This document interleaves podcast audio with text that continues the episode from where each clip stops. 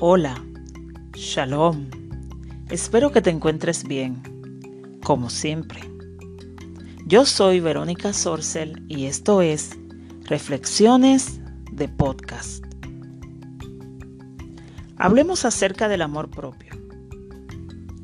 Hemos aprendido que amarnos a nosotros mismos es un acto de egoísmo y que es algo malo.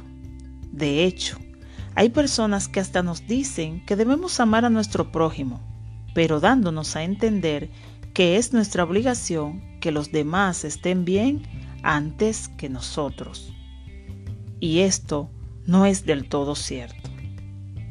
Ciertamente la palabra de Dios dice que debemos amar a nuestro prójimo, pero como a nosotros mismos. No puedes amar a nadie si no te amas primero tú si no te validas, si no tienes un concepto sobre tu persona. El amor propio es saber lo valioso y lo completo que eres. Es asumir el gran valor que tienes. Cuando sabes quién eres, no necesitas la aprobación de terceros. ¿Sabes?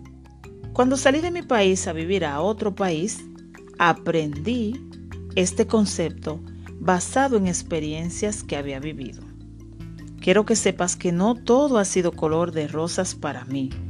Yo, al igual que tú, he pasado por la experiencia de no tener amor propio. Me amaba muy poco. Era de las que validaba más la opinión de los demás que mis propias opiniones y sus experiencias antes que mis experiencias. Basaba mis decisiones en el deseo de los demás. Si no le agradaban, para mí lo que estaba haciendo estaba mal. Hasta que aprendí que no tenía que ser el modelo de los demás, que Dios me había dotado de cualidades extraordinarias, que tenía que aceptarme tal cual era, con mis virtudes y como dice la doctora Millán en su libro Vive libre, vive feliz, con mis áreas de oportunidades que muchos le llaman defectos.